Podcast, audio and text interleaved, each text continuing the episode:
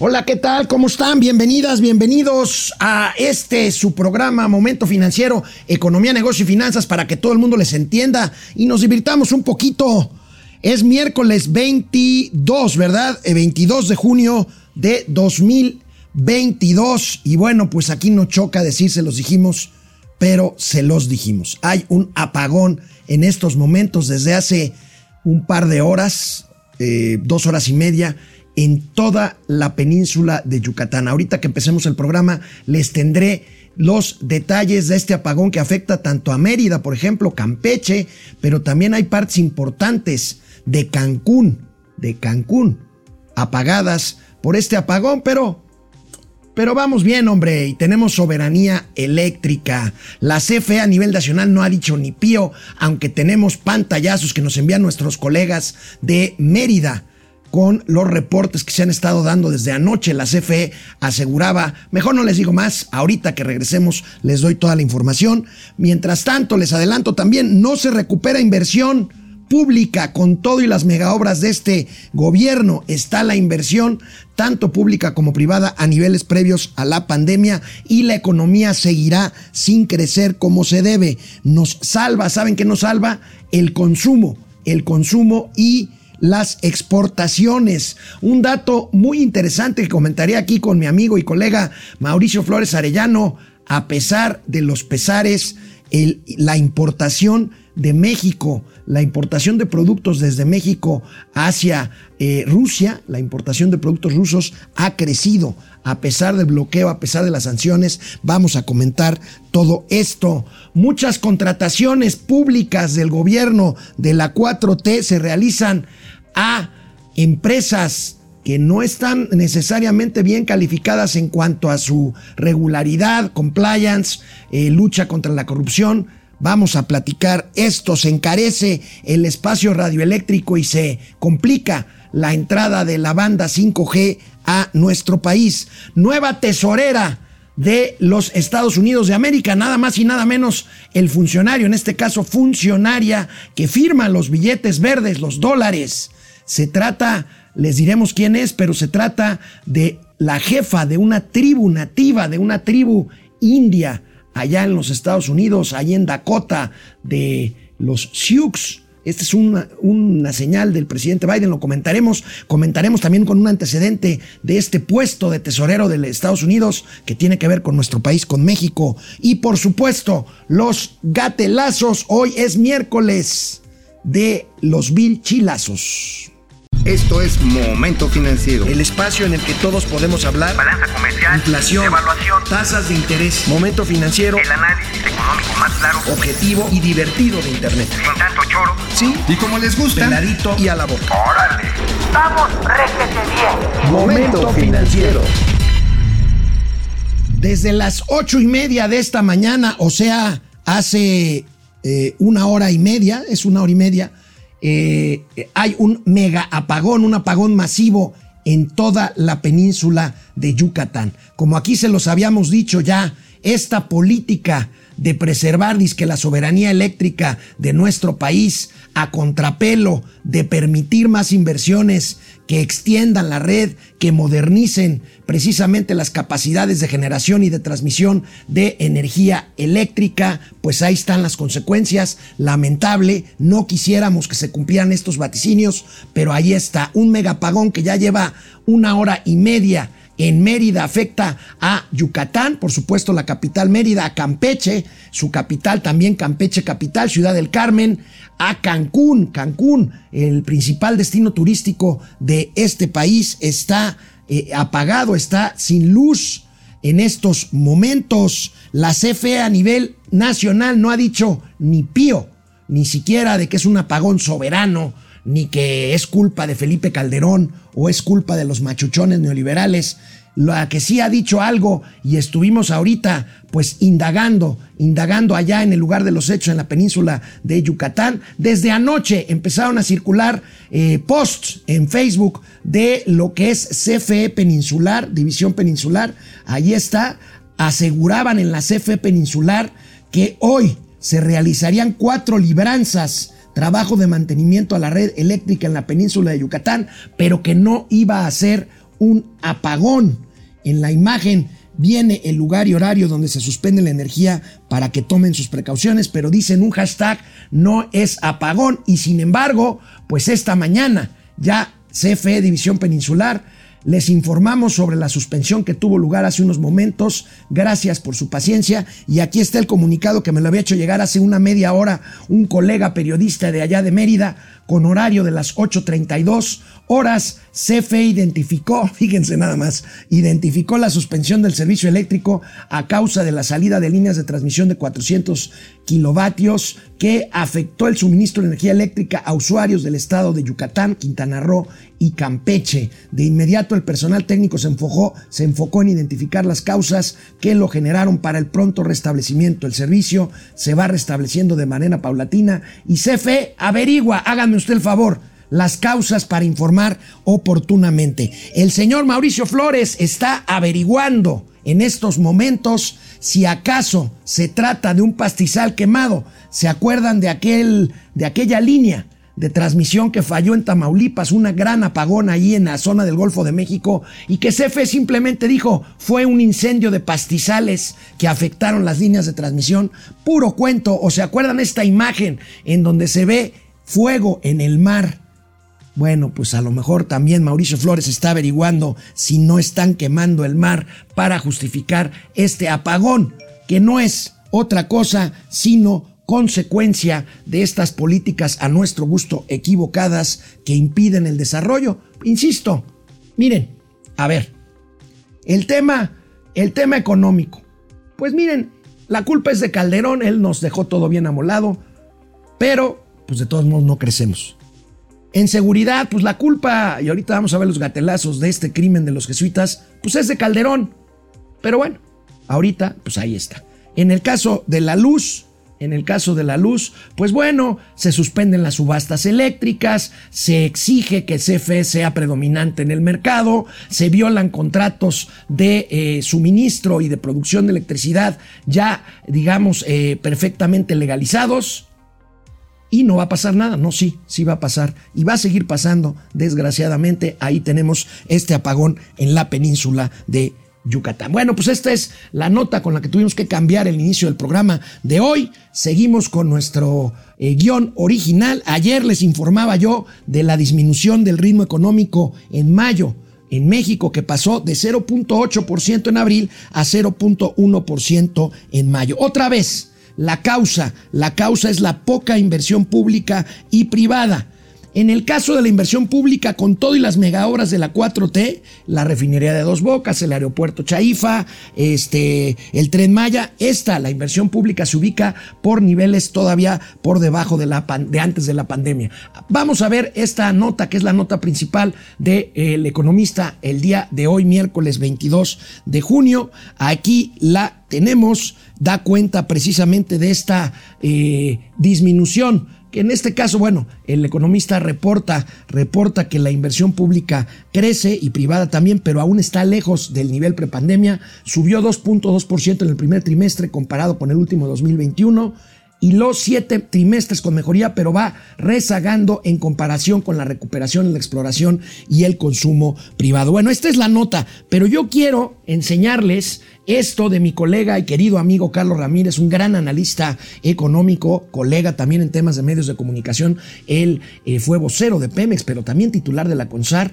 Pone este tuit ayer muy interesante muy interesante que analiza precisamente el golpe que tuvo que ver la decisión originaria de cancelar el aeropuerto, el inicio de la 4T, con la baja en la inversión pública y privada y por lo tanto el crecimiento económico. Aquí está, en el mismo periodo, o sea, hasta los primeros casi cuatro años de gobierno, en, eh, en 2006-2010, Felipe Calderón se atravesó la gran crisis financiera de 2008-2009 y con todo esto, a estas alturas del gobierno de Calderón, el PIB mexicano se había caído 2. más bien, la inversión privada se había caído 2.9%. Ahorita vamos a ver PIB.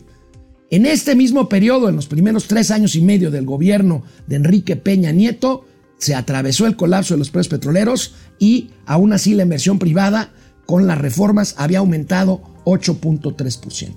Fíjense nada más la cifra de caída de inversión privada del inicio de este gobierno a esta fecha de 2022. Se atravesó la pandemia, ciertamente. Aquí la caída es de 11.1%. Pero lo interesante viene en la gráfica. Aquí tenemos la gráfica que señala tanto inversión pública como inversión privada. La línea, la línea eh, eh, más bien, es nada más la inversión privada, luego les muestro lo que es la inversión pública, pero esta es la inversión privada. Aquí se ve la línea de Andrés Manuel López Obrador, es la línea naranja.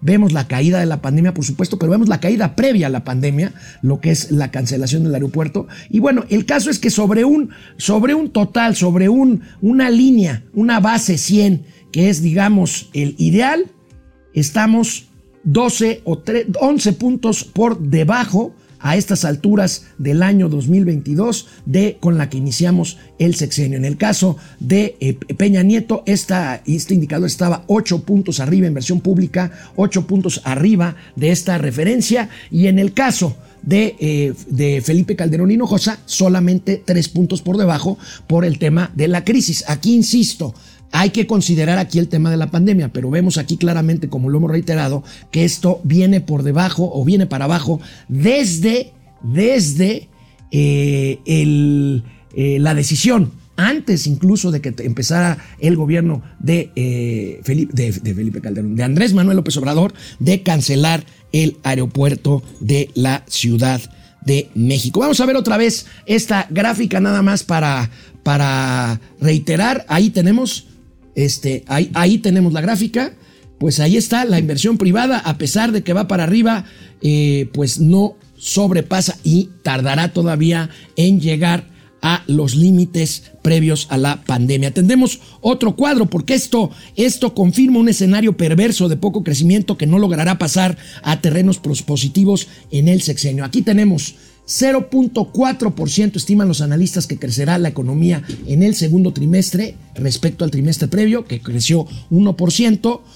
Precisamente ahí el segundo dato, 1%, y el previsto de crecimiento del PIB para todo este año es 1.2%. Yo creo que será menos que eso, y en todo caso, ya se los decía yo ayer en uno de los cortes, la economía mexicana ha decrecido desde el inicio del gobierno hasta ahorita un promedio de 2.5%, o sea, llevamos menos 2.5% de diferencial en cuanto al PIB. La razón, la razón es esa, la inversión pública y la inversión privada, con todo y las mega obras. Mauricio Flores, buenos días. Oye, ¿Qué negativo amaneciste, cabrón? Pues es que con lo del apagón de Yucatán, se los dijimos, amigo, deberías, de, deberías de estar contento de que se los dijimos con, o sea, la gente que nos ve y nos escucha está informada. La gente que vive en Yucatán está feliz, feliz. ¿Por qué? A ver, está regresando a las raíces, está regresando a la velita de cebo, ¿Tiene a la antorcha. Un apagón soberano. Por supuesto. Un hotelero de, de, de, pues Quintana Roo, de Cancún, ¿qué le dice a un huésped que quiere ahorita? Dice, ¿cuántos negros traigo para que te soplen? Sí. ya, que, ¿qué haces en estas circunstancias? Bueno, amigo, pues ahí están estas a unos cifras. aminoguanas. Aminoguanas, pues, ¿qué dirá la CFE Bar Barney? ¿Que se quemó un pastizal? En Yucatán no hay pastizales. No, este. Ya, ya no, no has comentado eso porque tengo una información bastante sabrosa. No, del apagón, claro, pues con eso empecé el programa. Ah, ya empezaste. Ya, claro. Qué poca madre. Bueno, no, la cosa está en que usted sí tiene mucha. Perdóneme el desfiguro. Oye, pero fíjate que Resulta que sí se quemaron unos pastos marinos. o sea, por, eso llegaste. O sea, se, secaron, unos cenotes. Y ya Hay que ponerles cremita. Oye, no, ya parecían agüehuete de la, de la glorieta de reforma. Bueno, ¿qué información nueva nos traes, amigo? Ya rápido. El problema de fondo es que hay muchos parques industriales que se están colocando en la zona de Mérida y Puerto Progreso. Ajá. Y también hay mucha demanda de energía curiosamente en el caso de la construcción del tren Maya. Tú necesitas obviamente para las motoconformadoras, para las oficinas. El único problema es que hay un déficit, no de ahora, pero sí crónico, más ahondado en este momento, en la generación y en la transmisión. ¿Y qué está haciendo la CFE? Está haciendo, está tratando de contener la demanda, administrar la demanda. Es un chismesazo. Lo voy a escribir, pero todavía Ahora, lo preveíamos, ¿no? O sea, ante la incapacidad de producir la energía que se requiere, pues empieza No, y no a administrar la demanda. Y no solamente es la generación, es la transmisión. Es la transmisión también. Sí, de hecho, estaba tratando de hablar aquí con nuestro amigo Pablo Zárate. Ahorita le voy a mandar un Twitter a ver si nos responde. Porque escribió un artículo muy esclarecedor este lunes en El Economista que habla puntualmente cuáles son las áreas de transmisión donde este gobierno soberanamente le ha valido un soberano pepino y no ha invertido. Entonces, tienes crecimientos Pues Eh, de demanda. Esa inversión podría ser cubierta por inversionistas nacionales o extranjeros No, no, privados. pues, espérate. Estás diciendo algo sacrílego, cabrón. Estás, estás, estás, ¿cómo es? Mancillando. La soberanía nacional. las- no, no, no. A la señora esta de la patria que salía en los libros de texto de los 60. Estás mancillando el legado de los niños héroes. Estás legan, estás legando. Estás maltratando los esfínteres de los héroes que nos dieron patria. Oye, a ver, ahí te va. Ahí te va. Este es un chismesazo. Lo- se los voy a ilustrar más al ratito. Bueno, en la columna de mañana. Resulta que Manuel Barney se ha reunido con diversos empresarios del sector industrial de los parques. Hay parques ya montados con empresas, la chingada, y que no han podido echarse a andar. Y le dijeron, señor Barney, el problema es que no hay energía, no nos podemos enchufar, no podemos empezar a generar empleos. Espérenme, denme tantito. Y ahorita les llevo electricidad. Ah, pero eso sí, no se pasen de pistolas y le quieran comprar electricidad a los privados o los echo a la cola. Mm. Entonces es, aguántame, pero no vayas con los de la tienda de enfrente o te chingo. Pues eso se llama competencia desleal aquí en China. No, se llama soberanía. Oh, sí, se claro. llama, se llama claro, ejercer las facultades claro, del claro, Estado benefactor. Se llama rescate Se llama, de la soberanía. se llama llegar a un estado de gracia tipo Jesús a Rodríguez. Más o menos. Y- o como este, ¿cómo se llama el este al que votaron también de Panamá? El otro, a este. No, pero ese, ese, ese no sé si sea drogo. Es borracho y es acosador. Sí, el acosador, sexual. ¿cómo se llamaba? Este. Ah, ¿cómo se llama? El que ahora el es. que, este, que, que lo pusieron ahí, no sé en qué sí, mal, sí, que querían que fuera. Pedro Salmerón. Ah, Pedro Salmerón. Salmerón. Pedro Ah, Salmerón. Ajá, sí, Pedro Salmerón. Bueno, es que es, soberanía tipo Salmerón, te quieren arrimar el camarón por langostino. sí. Pues es más o menos así. Ay, Dios mío. Así bueno. está, ¿eh? Así está. Este, los industriales están realmente al borde del grito, porque, amigo, como diría el finado Raúl Velasco, aún, hay, más. Pero- Viene un chilote eléctrico que les va a sacar pelos por el cuchisfly. Ahora, ¿cuánto tenemos advirtiendo esto, amigo? Eh, un año y medio. Un año y medio. Año y medio. Pues desde que dijeron, ay, sí, vamos a contratar plantas de ciclo combinado. ¿Y cuándo? Este, hasta el 2023. Dices, no mames. Apenas lo acaban de hacer. Se las van a entregar en el 24. Ciclo combinado cuando México se perfilaba, no, no se perfilaba, ya era líder en renovación, más bien en este en, en energías renovables, Así ya es. era líder en el, proceso de transición hacia energías Mira, renovables. ahora, también está la, la apuesta gringa. Los gringos dijeron, bueno, pues a los del sur ya se los cargó el pintor. A mí me van poniendo, y ese fue el acuerdo que se firmó precisamente la semana pasada. ¿Te acuerdas que aquí lo comentamos? sí, sí, sí. Que vino el delegado para los temas ambientales del gobierno de Joe Biden. Y son- John Kerry. John Kerry. 30 mil melones de dólares de empresas y agencias norteamericanas dicen a mí, mírame, güey, a mí no me vas a parar el TEMEC y por tus desmadritos nacionalistas me vas a chingar mis inversiones. Vas a poner de tu lado plantas fotovoltaicas, eólicas, térmicas, porque fíjate que en Baja California hay mucha energía térmica. Sí, claro. Sí, sí. Entonces, pues lo que van a hacer es, pues, lo vamos a trasladar a las áreas industriales de la frontera. Es un Oye, pues hay que decirle a los mandatarios de Belice y de Guatemala que jeringuen para que también, como no son tan poderosos como Biden, ¿verdad? No son tan poderosos, pero pues mira, con 30 millones de dolarucos en bitcoins, igual y sí. Bueno, bueno, pues ya les decía, regresemos al tema del crecimiento económico, este que no repunta nada más, el motor que queda para la economía, para que la economía no caiga en franca recesión o niveles francamente negativos, es el consumo y las exportaciones. Aquí tenemos los datos que avalan lo que les estoy diciendo, precisamente el consumo privado y las exportaciones de los motores del PIB. Vamos a ver ese cuadro un poquito con más nitidez, eh, pues para ver que el consumo privado ha crecido al, al primer trimestre de 2022 4.8%. Es una buena noticia, como también lo es que estamos exportando 3.7% más. La mala es la formación bruta de capital, el consumo de gobierno y la importación, amigo. Bueno, pues tenemos, bueno, no, la importación ha No. crecido, pero la importación ha crecido, ¿sabes qué? Sobre todo de bienes intermedios, no tanto de bienes de capital. Y ese sí Que, es una que- bronca. que son los, este, la- los, las máquinas, los Sí, fierros. Los fierros, me- y ahora sí, como me agarraste ya bien el tema, este, el asunto es que la importación de bienes intermedios quiere decir que no se ha logrado articular las cadenas de producción, de suministro de bienes intermedios. Como por ejemplo ceras para hacer, eh, para hacer, bueno, hasta velas, para hacer, eh, ¿cómo se llama? Los lubricantes, y no, lo de, no de los, este, eh, de los estos, de los gorritos de para Aceites, fiestas. este, Aceites y lubricantes, aceites, aceites y Sí, sí, lubricantes, sí. grasas. en fin. Grasas, sí, ándale, todas esas chivas. No se ha logrado articular, por ejemplo, cadenas más sofisticadas como por ejemplo de microconductores. Dicen que por ahí, que por ahí ya este, una empresa de nombre chino, Huawei, Huawei. Huawei, va a empezar para el año que viene a construir una fábrica en el Estado de México para hacer microconductores. Esa es una buena Es noticia. una buena noticia, pero no va a ser inmediato. Bueno, amigo, necesito que me expliques algo urgentemente porque me llamó mucho la qué atención. viene? ¿Qué viene? Me llamó mucho la atención que a pesar, ¿no será que le estamos rascando al gorila? Ya ven que México le encanta que si que se venga Juliana Sánchez para acá, hombre, le damos la nacionalidad. Oigan, que se vayan a la fregada los empresarios gringos. Oye, Joe Biden, no nos interesa tus políticas. Oye, no voy a ir a tu cumbre.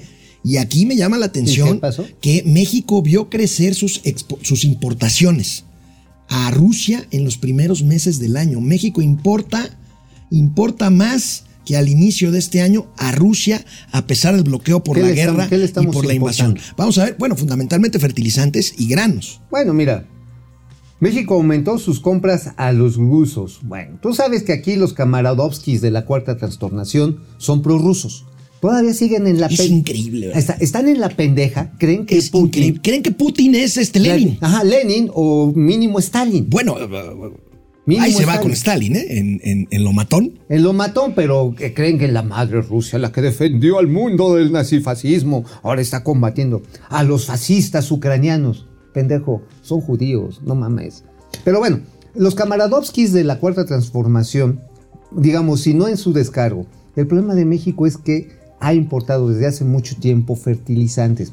Con todo y que tenemos, y a eso me refiero de las cadenas de producción, en la chingada materia prima. Tenemos gas. ¿Y qué estamos haciendo con el gas? Quemarlo. quemarlo o dejarlo fugar hacia la- las aguas del Golfo de México. Hay gas.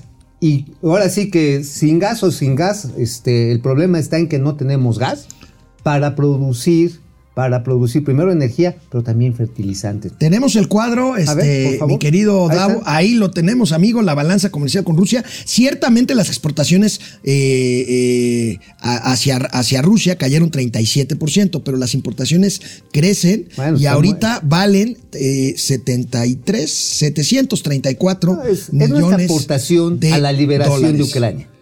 Puta. Es nuestra liberación qué- a la Qué liberación. vergüenza. No, no, no. Debemos estar orgullosos de que la cuarta De transformación. que la cuarta transformación le arranca a Ucrania de las manos nazistas. Pues si el presidente ucraniano es judío, hombre. Pero de todas maneras, ya dijo Putin que es bien Putin el otro. Entonces, por eso vale la pena. O sea, además, si Putin está así bien mamey, pues obviamente, pues dice, sí, está chido, ¿no? Sí, A ver, sí me lo pongo. Jairos, deletren el apellido del presidente ucraniano. Zelensky. No, ay, Zelensky. ay, si con trabajo saben decir bienestar, cabrón, ya los pones a decir Zelensky. Oye, por cierto, ¿qué otro producto estamos importando de Rusia?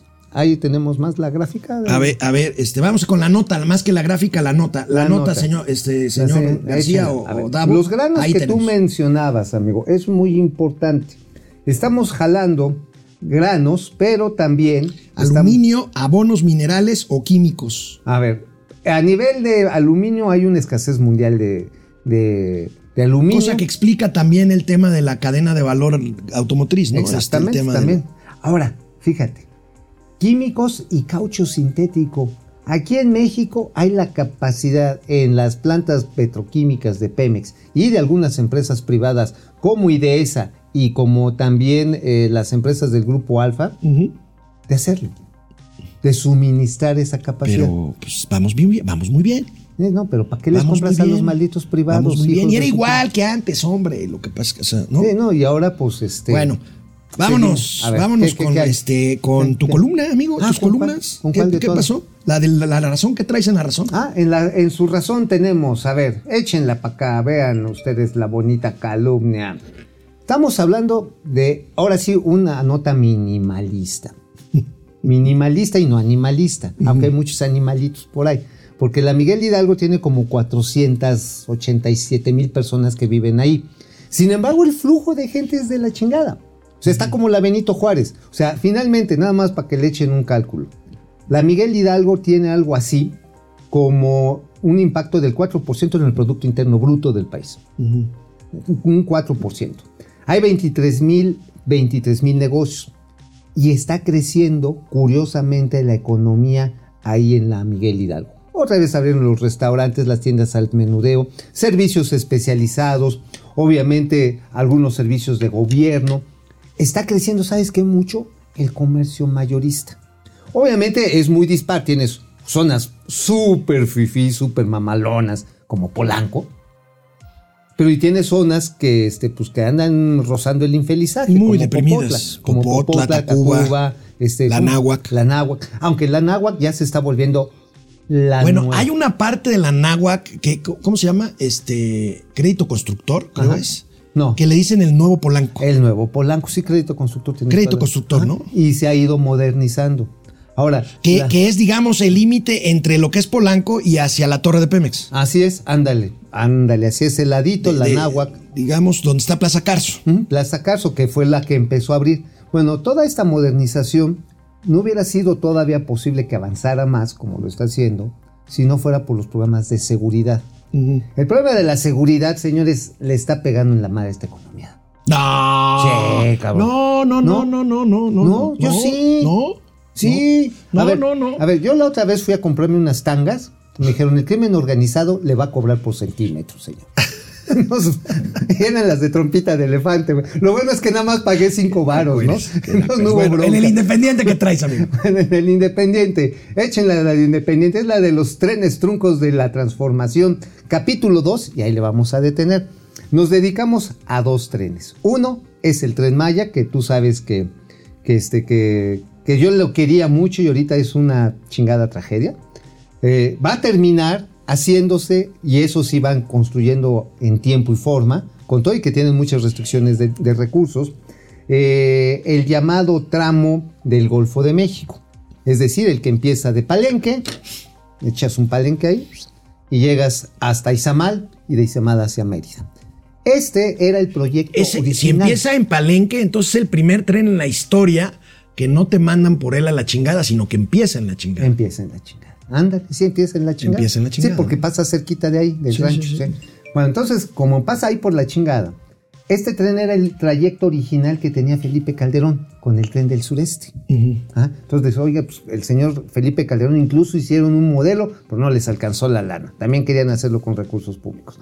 Después, a Enrique Peña Bebé se le ocurrió el tren transpeninsular y no pasó de chaqueta mental.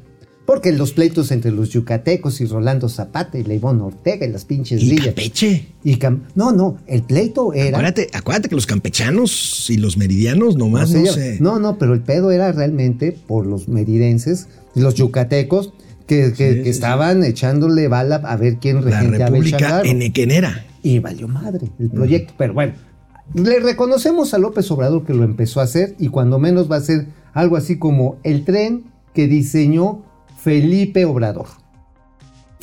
Sí, güey. Sí, o sea, Te van, te van a matar. La Vilchis te va que me a que me mate, exorcizar. que me mate beso. ¿Te imaginas un agasajo con ¿Te la- gusta la Vilchis? Pues es que de pronto tengo unas perversidades bien cabronas. Es que de veras, sí, yo, bueno, vámonos ya. Yo ya, ya, ya, ya, Oye, cuando llegamos a estos límites hay que mandar a corte. Nada más una cosa. A ver. Otro de los que tomamos ahí es el tren precisamente el México Querétaro.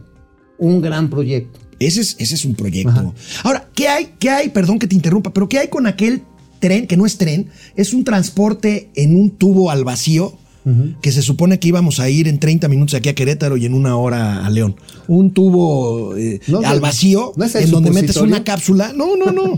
Había un proyecto de un, tre- de un transporte ultra rápido. Bueno, Bueno, sí, o sea, eso, amigo, se llama excrescencia cerebral. Bueno, vámonos a un corte, regresamos. Vámonos. Bueno, gracias a Davo y al señor eh, don Argenis García. Pipe Blanca, saludos desde Monterrey. La tierra sin agua es Ay, terrible. Dios mío, sí. Terrible, terrible. Oye, yo mañana voy a escribir otra vez de este tema porque, híjole, sí está bien, cabrón. está muy- Gente que me está diciendo que llevaba cuatro días sin bañarse y que luego no hay ni agua para el café. Sí, sí, sí. Francisco García, buen día. ¿Pueden hablar de todas las inversiones detenidas en generación eléctrica por motivos ideológicos? Pues Paco ya lo hizo Mauricio ahorita. Sí, bueno, y Bueno, mira, no de todas, pues. no de pero- todas. Hay, mm, hay- no, no recuerdo tanto, pero el número. Pero son casi 100 proyectos de generación que están detenidos. Socorro P. Caballero, saludos a los magos de la información financiera. Gracias. Gracias. José Luis Flores Mariano, buenos días. ¿Alguien me puede decir qué pasó con Heraldo Televisión? Ya está al aire en televisión Sí. abierta otra vez, Canal 8. Canal 8 ya el, está el ahí. canal que tenían los chairos estos de, De el la- octágono. Del octa- el octágono, La- la octava. La octava. Pero La que no llegó ni a primera. Ya, ya, ya el Heraldo Televisión con, con Salvador García Soto, con, con Darío Celis, con Mario Maldonado, están en el canal 8 Oye, de televisión no abierta. Era, ¿No era esa de Grupo Radio Centro? Sí, claro, pero ahora ya la tienen este. Es que Paquito Aguirre, de Panchito Aguirre, apostó a que si se ponía Sí, sí, de cromador, le iban a, ya- a llover la lana del gobierno. Y le llovieron puros chingadazos. Dulce Ojeda, buenos días a todos. Lista para aprender el día de hoy. Gracias. Gracias. Car- Carlos Antonio, buenos días al a el médico y solomillo de las finanzas. Dulce Ojeda Castro, CFE es un mugrero. Dulce, no, No. digas mentiras, No, por favor. no. Tú, una mujer tan culta, tan linda, tan sofisticada, mintiendo. Tan elegante. Tan elegante. Oye, por cierto, ¿viste el desmentido no desmentido que me desmintieron lo que no habían podido mentir? Sí, sí, sí, sí, sí, sí, sí. Luego lo platicamos, Lo platicamos si Está- está chido eso. Alelu, Alex, se está cumpliendo ya con todos los pronósticos que desde hace cuatro años habíamos dicho. Así es, Alelu. Eh, René. Franco, jefe, Franco, ¿qué tan bueno sería que sigamos apoyando a Rusia? Creo que el vecino del norte no le gusta ese tema. Ese es mi punto. Yo creo que estamos rascándole al gorila Los innecesariamente. Y no porque tengamos que rendirle a Estados Unidos, René, amigos, amigas. Es nuestra opción comercial y económica para salir Lógica. adelante. Lógica, geográfica. No, no, pero los Tabarich. Contractual. Las Tabarich de la Cuarta Transformación dicen, no, sigamos luchando contra el imperialismo, aliados de la madre Pero ¿qué patria". tal estos con su iPhone sote? Ah, bueno, es que, a ver, shh, espérame, espérame. El iPhone debe ser un instrumento de la emancipación proletaria. Así es, así huevo. es. Saúl Vargas, saludos tíos, hoy es mi cumpleaños. Ay. ¡Felicidades, Saúl! ¿Qué onda? ¿Qué? ¿Dónde va a ser la ¿Dónde va a ser? Estamos a tus órdenes. Lucía Elena Silvia. Silva. Buenos días, Ale y Mau y a toda la comunidad financiera. Jesús Raimundo. Ay- Arispuro. Saludos machuchones. No dice machochones. Desde Nogales, Sonora. Ah, Nogales, Sonora. Oye, ahí fue donde se instaló la primera maquiladora. ¿Sí? En Nogales, es la tierra de las maquiladoras. Sí, sí, sí, Saludos, frío de repente, ¿eh? Pues por supuesto, Nogales, pues por obvias razones, grandes productores de nuez. De nuez, sí, ándale. Jesús Abrazo. Hernández, buenos días, aspiracionistas Fifi. Zulema Ojeda, buenos días, momento financiero. ¿Podrían por favor poner al menos, poner menos la voz de AMLO? Zulema, es inevitable para los gatelazos. Y ya lo hacemos, Ya ¿eh? lo te, te prometo, ya vamos a envasarle una gráfica de cuánto ha disminuido el índice de El la imagen. El, el índice AMLITO. El índice AMLITO en momento financiero. Amlitio. Amlitio. En ah, yo creo que un 40, no, yo creo que un 60% le hemos bajado. Sí, ya le hemos bajado. Pero sí. Es imposible, de todos modos, Es que lo- sí. Antes Siempre iniciamos. Con, con uno de. de- Pero buen punto, buen punto, este. Vamos a hacer. Zulema, vamos a, vamos, ¿cómo, de- cómo decía el tío Gamboín? Pa- voy a pasar tu, tu- tus Sugerencias. deseos a la gerencia. tus sugerencias. Tus sugerencias a la gerencia. Francisco García, buen día. ¿Pueden hablar de la Pax marca que está implementando este gobierno y su efecto en la economía? A ver, nada más. La Pax Narca, quiere decir. La Pax Narca. Bueno, nada más. Se calcula que cuando menos en algunos productos de primera necesidad, por ejemplo, en- y en regiones, el pollo tiene un sobreprecio cuando se vende de entre 30 y 25%. ¿Por qué? Por el derecho de piso. Eh, me mandaste unas gráficas, pero ya estaba yo aquí Sí, no, esas las platicamos mañana. Las platicamos Las mañana. platicamos mañana. Este, Freddy Zacarías, buenos días para toda la comunidad financiera. Eh, Mario Raúl Salmerón, el apagón gracias a las medidas tomadas por su director Bartlett, pues sí. No, es culpa de Felipe Es Calderón. culpa, es culpa de Felipe Calderón. Ah, huevo. Genaro, Eric, ya no se quema un pastizal, se quema todo el país. Proceserve, está ardiendo el sargazo en las playas de Cancún y Riviera Maya. Oye, eso pudiera Oye, ser. este, ayer mataron una pareja canadiense Sí, en, Playa del Carmen. Oye, pero ayer también un sicario se despachó en municipios colindantes a Morelia a ocho personas. En, Chihuahua no solamente fueron a los dos jesuitas que mataron y al guía de turistas, sino otro guía de turistas y un grupo de viajeros no cuantificado ni identificado que se llevaron los cárteles. Carly, Agui, recuerdan amigos, si eres Sam Lover, también eres priista y viceversa. Irma, Arisa, yo como el tío Ale nunca voy a superar la estúpida decisión de cancelar el aeropuerto de Texcoco. No lo podrás hacer, amigo. No. Pero mira, vamos a entrevistar a mi general Isidoro Pastor. Guillermo Domínguez, sirviente de Putin, no, pero de que está financiando la dictadura cubana no hay duda. Proce Server, más de 16 millones de mexicanos viviendo en la más absoluta miseria y lo que nos falta. Este es el verdadero legado, herencia o testamento de Andrés Manuel. No, pero la gente va a estar bien contenta con sus 3 mil varos. JB de Valentine. Los que defienden dictaduras viviendo en países latinoamericanos o en Estados Unidos son los verdaderos ignorantes. Defienden a Rusia sin vivir ahí. Genaro, Eric, punto. con gas y sin té, chingas. Sí. Oye, si es que fíjate que también estaba hablando con un amigo ahí que trabaja en, en Cemex.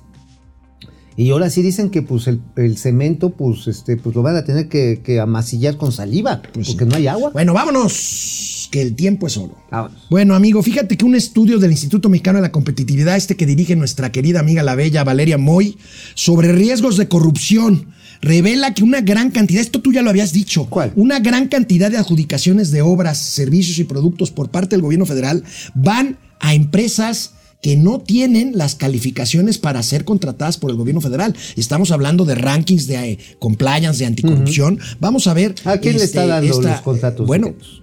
pues a sus amigos. Ahí, está. Ajá. Contratan 9.800 millones de pesos con proveedores riesgosos. Sube riesgo de corrupción 75 en 75 institucio- instituciones federales entre 2020 y Mira, 2021. me detengo con eh, la tienda de Zacarías, es decir, de Liconza. Ajá, ahí está. Se observó en 2021, 83% del mundo fue, de las compras se asignaron a través de compras directas, o sea, hacia los cuadernos directos. Adjudicaciones directas. Ajá. Invitaciones restringidas 6%. O sea, Sí, o sea, totalmente. pájaro tú eres tú. o sea, tú eres mi cuate, ahí te va Ahí te va, contrato. ahí te va el contrato. Y y mo- ponte la del Puebla. Ahora, ¿de qué tamaño es el chingadazo de la cuenta pública 2020? Y vamos a ver qué va a ser la del 2021. En el 2020, las observaciones, es decir, las que son punibles, las que pueden llevar al bote a los responsables, suman uno de cada tres pesos que gastó Liconza. ¿De qué dependencias estamos hablando aparte ver, Liconza, mi querido Argenis García? Y Davo, el buen Davo. ¿Se acuerdan del ex becario? Ajá. Ya es todo un cacique aquí. El Es ex becario. Aquí tenemos, amigo, Insabe, Insabi, Sabi. ISTE, Conalitec, Liconza, ya lo había dicho, Birmex, Birmex, Diconza, Semar, Secretaría de Marina, el SAT, SAT, Sedena. Eh, Banco del Bienes- Bienestar, Banco del No, Bienestar. bueno, Banco del Bienestar, yo creo que ese por monto es el que más se la mama. Guardia Nacional, Ajá. Comunicaciones y Transportes. No, bueno, pues mira, lo bueno está en que son más honestos. Tú les preguntas a los chaires, a los chaires orgánicos, a los chaires orgánicos, es decir, la No, intelectualidad. En cuanto les demuestras que la mitad, o no, ma- ¿cuá- ¿cuánto es de las contrataciones que se 80. hacen por adjudicación directa? 80. 80% te dicen sí, pero en el gobierno anterior eran más. no, así no te, te dicen. dicen, no, pero nosotros somos honestos. Ah, no somos iguales. No somos, somos honestos. Nosotros lo hacemos con buena voluntad, puta. Pues qué buena voluntad para meterte el chilote. Bueno, pues aquí, por- para no errarle, vemos el índice de combate a la corrupción entre los países de América Latina. ¿Y cómo Pues vamos? muy malitos, ¿Cómo muy vamos? malitos. El líder es Uruguay, nosotros estamos más cerca de Bolivia y de Venezuela que de Uruguay y de Costa pues es que Rica. además son nuestros aliados estratégicos, cabrón. o sea, ¿qué- ¿de qué te peleas? Pues diga, vamos bien con Bolivia, con Venezuela. Oye, Colombia, ¿qué irá a hacer? Yo todavía tengo mi duda, no sé si este señor que ganó las elecciones, Petro, va a ser, Gustavo Petro. Ajá, va a ser muy piedra o va a ser un, este, va a ser realmente un cementante. Mira, mira, No lo sé. se me van a echar encima. A ver. Pero ya que ganó Gustavo Petro, no hay de otra.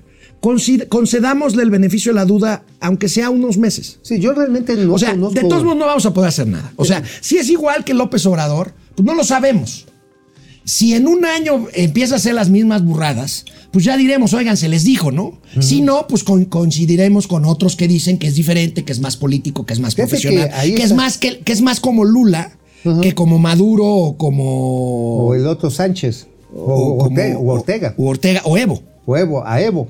Fíjate que es curioso, eh, Laura Brugués, nuestra compañera, este, aquí en DDC. Gran reportera. Gran reportera, decía, "Ch, no se equivoquen, chavos, este es más parecido a Movimiento Ciudadano. Ella es colombiana. Ajá. Ella, es- o sea, ella lo conoce, conoce más la trayectoria. Y es un nombramiento de una vicepresidenta que ha sido una de las grandes defensoras de la, ahora sí que de el pluriamor. Ahora, Y yo, nada también más, de la negritud. yo nada más le recordaría a Laurita Brujés, yo nada más que 15 de 30 millones de mexicanos pensaron lo mismo que tú sobre Petro. No digo que vaya a ser igual, pero te recuerdo, Laurita, 15 millones de 30 que votaron, más o menos, ¿eh? Por López Obrador, ahorita están arrepentidos. Sí, más o menos. Ajá. Entonces, ojalá que el señor Petro no vaya a ser tan piedra. Bueno, de hecho, hoy ya tomó una decisión. Reabre la frontera con Venezuela. Bueno, Bueno, puede ser incluso una, hasta una medida humanitaria, porque hay cantidad no, bueno, de ver, venezolanos que hay- están huyendo. Pues, entonces van a haber más, Pues sí, va a haber más refugiados. sí. ¿Y qué pasó cuando López Obrador llegó aquí y dijo, vénganse todos los centroamericanos que aquí hay. nena, cuna y biberón? hasta que Trump lo amenazó con aranceles y López Obrador tuvo que poner gratis, como presumió Trump, quién sabe cuántos miles de soldados para que detuvieran La estas hordas de inmigrantes en el puente de Tapachula o un poquito más adelante. Sí, sí, sí, no, no hubo de otra porque pues fue de las dobladas Bueno. que, el- que recordó Trump. Dice, oye, esas dobladas, puta, nada más las recuerdo yo y hasta siento que me corre el mundo. por Bueno, espalda, amigo, el presidente de los Estados Unidos de América, Joe, Biden, Biden. ha nombrado una nueva tesorera en ese país. ¿Qué es el tesorero? Bueno, pues es el que controla pues, el dinero. Es el que firma los dólares. Ajá. Bueno, pues aquí la nota es que la nueva tesorera será Marilyn Malerba, que no tendría mucho de qué comentar. Marilyn Malerba. Mari- Marilyn Malerba. Ella es jefa de una tribu originaria nativa de aquel país, de una tribu Sioux, de una tribu originaria de indios. De los pocos que quedaron. De los pocos que quedan, ya ves que hay reservas. sí. Ella es jefa de una de estas tribus y ha sido ¿Qué dice funcionaria ya, vamos a ver su imagen, y ahora va a ser la nueva tesorera. Fíjate, jefa de la tribu Mohegan desde el 2010. La tribu Mohegan está sentada. Este, sí, pues bueno, no se ve. No, no se ve este, apachona, Ya, pues. ya se ve No, mestizada. Mestizada, ¿no? ¿Es, Sí, pues es correcto que- mestizada? Mestizaje, bueno, no sé. No sé. A ver, ahorita lo A averiguo, ver, señor chéquenlo, si porque igual ya dije una burrada. Bueno, Bueno, pasó por la criba del mestizaje. pero bueno, es- ¡Ay! ¿verdad? Bueno, a ver, yo aquí les tengo un antecedente y una anécdota, porque hay un antecedente eh, en el 2001, George Bush, George Bush de 2001 a 2004, nombró a una norteamericana nacionalizada, pero nacida en México, Rosario Marín, como tesorera. Ahí tenemos a Rosario Marín, mi, mi amiga Rosario Marín. Yo la conocí porque yo en ese entonces era funcionario público y cuando la nombraron tesorera y se hizo pues toda una historia sobre su origen, nació Ajá. ella aquí en el oriente de la Ciudad de México, a mí Sí, me ¿verdad? encargaron recibirla la primera vez que vino, ya como tesorera. Que ella nació en Iztapalapa. Ella nació en la Agrícola Oriental. En la cavernícola, órale. En la agrícola oriental. En la y entonces, cuando, cuando yo la recibí con mi amigo Paco Colofón, este, pues dijimos, oigan, pues vamos, ¿a dónde? Este, yo dije, oye, ¿a dónde llevamos a la tesorera? Pues a comer unos tacos. A comer unos tacos. A y yo dije, bueno. Paco, le dije a Paco Colofón, le dije, ¿te acuerdas de Paco Colofón? Sí, claro. Le dije, oye, pues vamos a llevarla, no sé, al farolito, no sé, este, sí. ahí a, a- Un restaurante fifí. mexicano acá muy, Muy fifí, muy y prendidito. ella, este, ¿qué quiere cenar este Rosario? Este, yo las voy a llevar a unos tacos buenísimos de este, carnitas. Y nos llevó con su tía, no me acuerdo el nombre de su tía, ahí al Agrícola Oriental, un garage, cenamos delicioso con la tesorera de los Estados Unidos, Ah, mexicana mira. Rosario Marín. Ay, qué bonita anécdota. Oye, ya ves cómo eres Eh, ya, ya me dijeron que soy fifi. Estabas bien mamerto. No, yo estaba pensando en la tesorera, Le no en mí. Le quiero llevar unos No, tacos. Pero, pero, a ver, señores chairos de allá abajo, A ver, yo ¿qué? pensaba en el farolito en función de la tesorera, no en función mía. Pero pues tu mente fifí te traicionó. No, no, no, no, Y la tesorera. Come on. Ta- Ahora sí, estás mal, mi chavo, estás mal. Ahí tengo yo un libro firmado. El camino al infierno Eh, eh, está lleno de buenas acciones. ahí- ahí tenemos este, un libro firmado por Rosario Marín y yo tengo un billete de 10 dólares ya con la firma, tanto impreso como la firma Oye, autógrafa de Rosario. Hubiera Marín. estado a toda madre, hubiera estado a toda madre que este que hubiera sacado una foto echando esos, esos tacos. cabrón. Ahí la tengo. Ahí la tiene. Trae momento financiero. A ver, tú la traes y yo traigo la que salgo disfrazado de pato protestando en el ángel de la independencia. Vamos a los gatelazos, pero primero vamos a ver quién está conectado. ¿Cómo andamos de audiencia, señor García? Bueno, pues este, aquí no me han mandado más comentarios. Ahorita me los mandan. No pasa nada. Carly, Agui, eres un fifí, pero de esos fifís nacos. Pues ya, ya. Se No, enojó pues sí, Carly porque ya, le dije por- que, que querías llevar al farolito. que no. Oye, ¿cuánto cuestan los tacos en el farolito? Puta, carísimos, cara. Sí, ¿verdad? José Martínez, que además creo que en el 2001 existía el farolito, o sea, yo estaba... No, sí, sí. Pero yo pensé llevarla a un restaurante, pues es la, la tesorera de los Estados Unidos. pues, ya, ok. Oye, ¿a dónde te llevaría a cenar la nueva tesorera? Pues a, alguna reservación ahí en Dakota o en Connecticut. Imagínate una hamburguesa de nacha de búfalo. Estaría muy chingón. José Martínez, saludos desde Houston, mis corcholatas financieros por acá escuchándolos todos los días, gracias. 530 Volga, Bo- Morena presume que su corrupción es honesta, pues sí. Pues sí. Carlos O sea, González nos Rusia, la lana, pero con buenas intenciones. fíjate, Carlos González Rusia muy grande y muy pobre. JB de Valentine. Ah, eh, Obrador por algo no dice nada acerca de la muerte de sacerdotes, pues los sacerdotes pueden algunos hacer exorcismos a distancia, expulsando el mal, y a mí me parece que Obrador pactó con el diablo. Ahorita Uy, tenemos ay, un gatelazo muy lamentable sobre esto. Uy. Javier Salinas, Rusia transformó su comunismo en fascismo. Cosas muy similares, la diferencia es que el fascismo genera más dinero. Pues estamos hablando de la época de Stalin. Claro. Ahora, por Este- cierto, les re- quiero recomendar, a lo mejor ya lo vieron, hay un gran documental en Netflix que se llama Invierno en Fuego, Winter on Fire, que habla el origen de la rebelión de los ucranianos contra los gobiernos prorrusos. Bueno, Stalin mató de hambre a 3 millones de ucranianos durante 20 años. Durante 25 años. 20, no, fueron 30 millones. 30 años. 30, no, 30 millones. 30 millones. Ajá. O sea, finalmente Ucrania ha sido un gran baluarte de Europa y que no ha sido reconocido del todo. Ojalá que pronto pase a ser parte de la Unión Europea. Guillermo Domínguez, pues sí, los negocios deberían estar enfocados en Estados Unidos, no en Rusia. Pues sí, Columbo R- RP. Ah, Relaciones Públicas, Marketing. Saludos. ¿Qué ¿Ustedes dice? consideran que la oposición despierte a tiempo? Ya está despertando. Pues A ver, a ver, a ver, amigos. Yo difiero de algunos camaradas como Luis Cárdenas, a quien respeto y quiero muchísimo, que dicen, es que no hay oposición. Se Sí hay. equivocan. No, pues claro que si, hay. si no hubiera, hubiera pasado la reforma de Bartlett. A ver, la oposición somos los ciudadanos. Punto.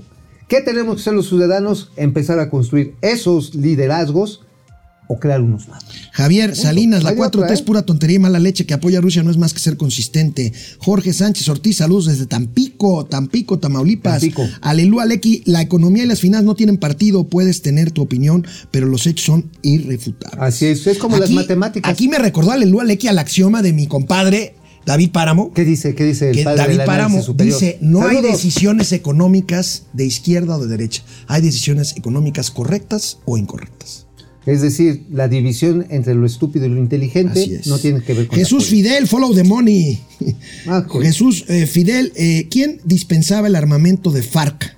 Buena ¿De las pregunta, FARC? de las FARC en Colombia, Eh, bajaban de Cuba. De Cuba y a Cuba Rusia, pues Y a en la Cuba época de la Rusia, Guerra sí. Fría. Acuérdate que las FARC traían su principal armamento era el AK-47 manufacturado en Rusia y también en Que Corea ahí del Norte. eh, eh, en, en terrenos eh, sudamericanos es, es cuerno de llama. el cuerno Las llamas no pezuña de llama. Pezuña de llama. Ale- cuerno, de Cuerno de alpaca. alpaca. Este, Al- a- Alberto Hugo Cruz Parilla, solo recuerden que pasamos por una pandemia mundial que afectó a muchos países. Sí, lo recordamos, Alberto, pero esto se lo empezó a llevar el payaso antes de la pandemia. Ajá, ya. Estábamos en recesión técnica seis meses antes de la pandemia. Mau Ríos, Laura Brujés es colombiana. Sí, señor. Así es. El Piri Ortega, saludos a todos y a la chachita y al pichi de las finanzas. Mario Alberto Álvarez. Padre Santos de las finanzas. Acabará este sexenio el tren CDM a Tolu- CDMX a Toluca. ya dijo Mauricio que no. no, no mames. Oye, ¿sabes cuánto me chismearon que va a terminar costando la mugre esa? ¿Cuánto? 120 mil millones de dólares. Genaro Eric, quiero mandarle un saludo a mi comadre Males Ayuno. Hola, Male. Ya me dijeron que estabas pendiente de que no había venido al estudio. Aquí estoy. Sí, sí, Gracias. andabas malito, ¿no? Andaba medio malito. Sí, se ve Vámonos. más- hasta más delgado. cabrón. Eso. Claro, te agarró en su rancho, cabrón. Vámonos con los gatelazos. Esperémonos unos minutos antes de reírnos, que siempre nos reímos con los gatelazos. Este es un gatelazo presidencial muy lamentable relacionado con el crimen de dos sacerdotes jesuitas en la zona de la Sierra Tarahumara. Esto Dios pasó santo. esta mañana, Dios santo. Pero lo que nos importa ahora es encontrar los cuerpos y eh, detener a los responsables. Vamos a estar informando sobre este lamentable hecho. Esa zona de la sierra pues, ha estado desde hace tiempo muy eh, infiltrada, penetrada, dominada por eh, la delincuencia para eh, tener los antecedentes en esa zona se han cometido crímenes como lo sucedido en Estación Krill en 2008. O sea, la culpa es de Calderón. La culpa es de Calderón. Ahora, el presidente reconoce su incapacidad y, que simplemente y su fracaso. que es la estrategia abrazos no balazos, pues lo único que está dejando es que a estos buenos hombres que daban abrazos realmente con foro espiritual, los mataron. Fíjate, hoy en la mañana en el programa de Ciro Gómez Leiva, el impresentable, el miserable Epigmenio Ibarra dice, pide la foto del sicario, que ya lo identificaron, el que mató a los Es sacerdotes. en el chueco, ¿no? El chueco. Y dice, mira Ciro, ¿qué edad tiene ese hombre? Tiene 30 años. En el sexenio de Felipe Calderón, ese muchacho ya mataba. Y, y siguen. ¿Qué ¿y por qué- carajos? ¿Y por qué chingados no lo agarraron en el gobierno de los abrazos? Porque, a ver, este gobierno ha generado esta Pax Narca en la que incluso las Fuerzas Armadas dejan pasar los convoyes. Punto. A ver, ¿cuántos detenidos de alto impacto lleva este gobierno? Bueno, el único que agarró lo liberó Lo por orden Ovidio. presidencial. Ovidio. Nada más por eso. Entonces, Y ahí está la grabación, ¿eh? Ahí está. Él, él lo dijo. él lo Bueno, dijo. peligroso, peligroso porque pues se crespan los ánimos. Vean a este fiscal, el fiscal local de San Quintín, también en Chihuahua, lo que le pasó en la plaza pública. A ver.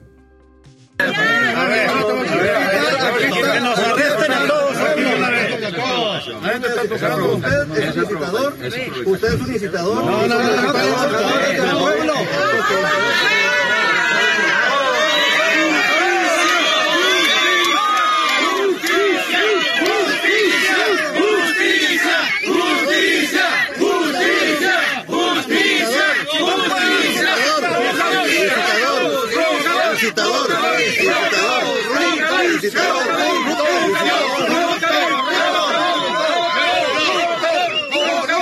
Los está fotografiando para después No, chingárselos. oye, ¿no te has dado cuenta de que ahora ante cualquier agresión sacas el teléfono de chingar? Es un arma ya. Ya, ya, los voy a chingar.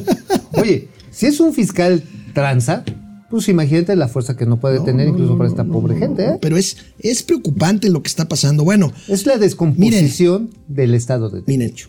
y nada más para agregarle, más, agregarle aún más a que la seguridad no tiene remedio en este país. No, sí tiene hay un remedio, nombramiento. pero se necesitan huevos. Hay un nombramiento. Nombraron como secretaria general del, de, como secretaria del- de- como titular del Secretariado de Seguridad Pública a una ex candidata al gobierno de Nuevo León. Aquí la vamos a ver en A este ver, video. A ver, póngala, póngala. Chequen de qué personaje se trata.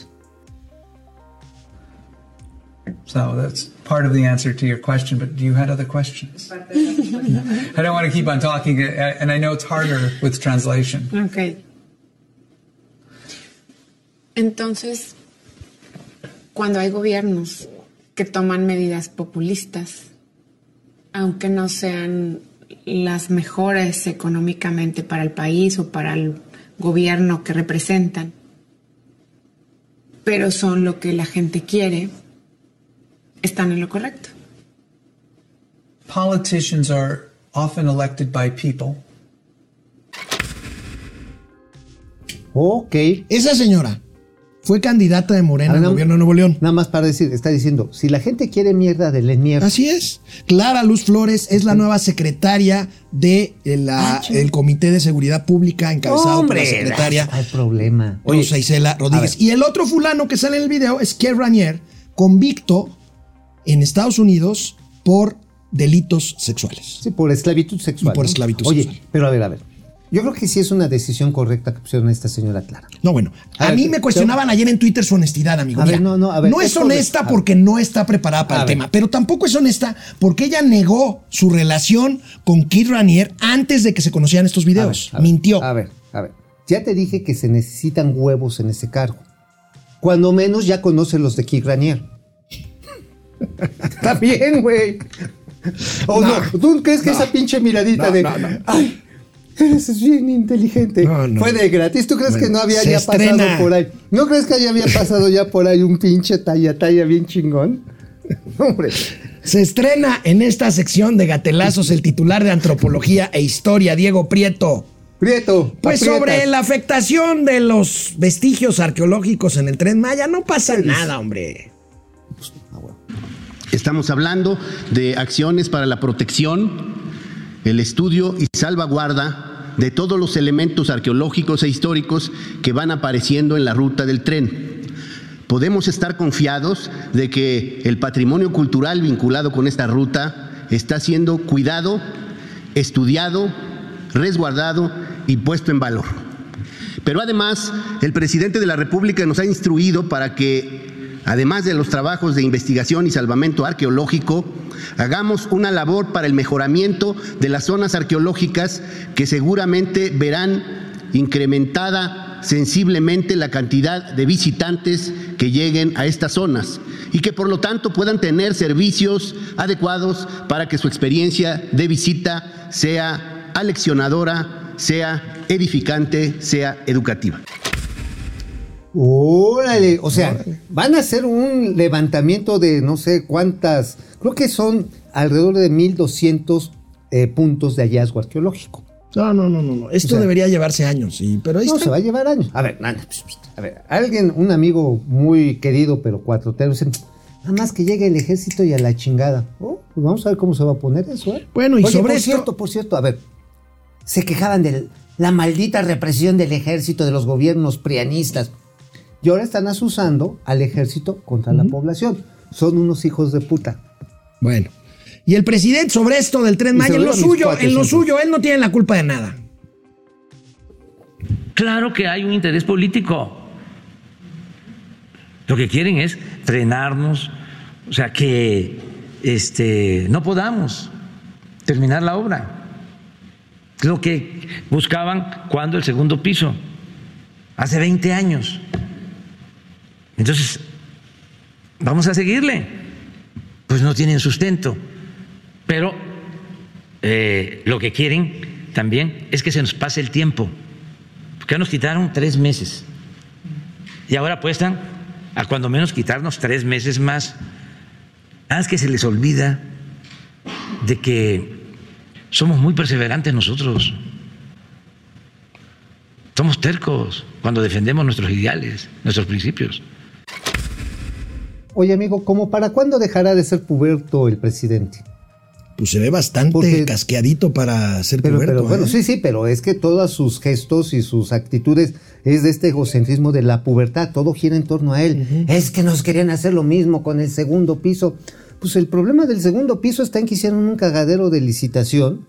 No, y además fue totalmente opaco en cuanto al Sí, ejercicio y de ahí y de ahí salieron recursos para su campaña. y te acuerdas cuando bajaba el, el distribuidor San Antonio, Sí. que le tuvieron que poner un refuerzo de 12 columnas porque la cagaron en el diseño. Bueno. Y, una- y dos, dos este, gruotas que costaron como 60 millones de dólares, pues las tuvieron que vender al kilo porque no las pudieron utilizar nunca.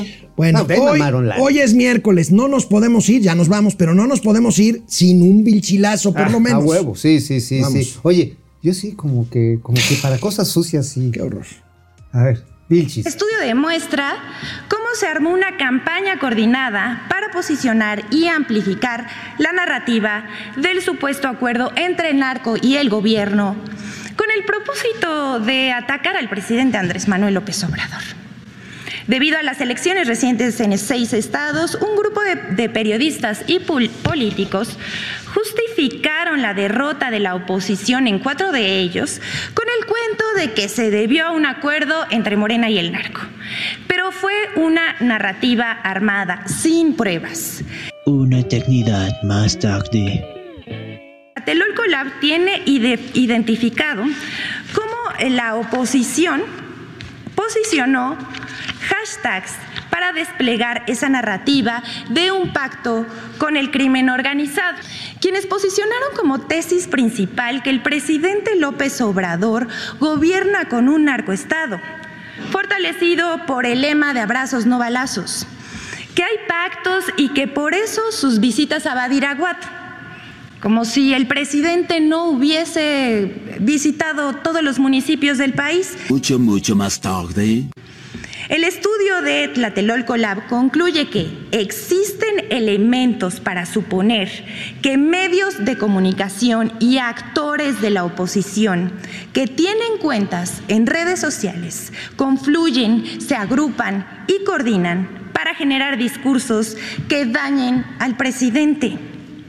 Uno de los objetivos es saber quién y quiénes eh, les pagan y cuánto. Hay que seguir la pista del dinero.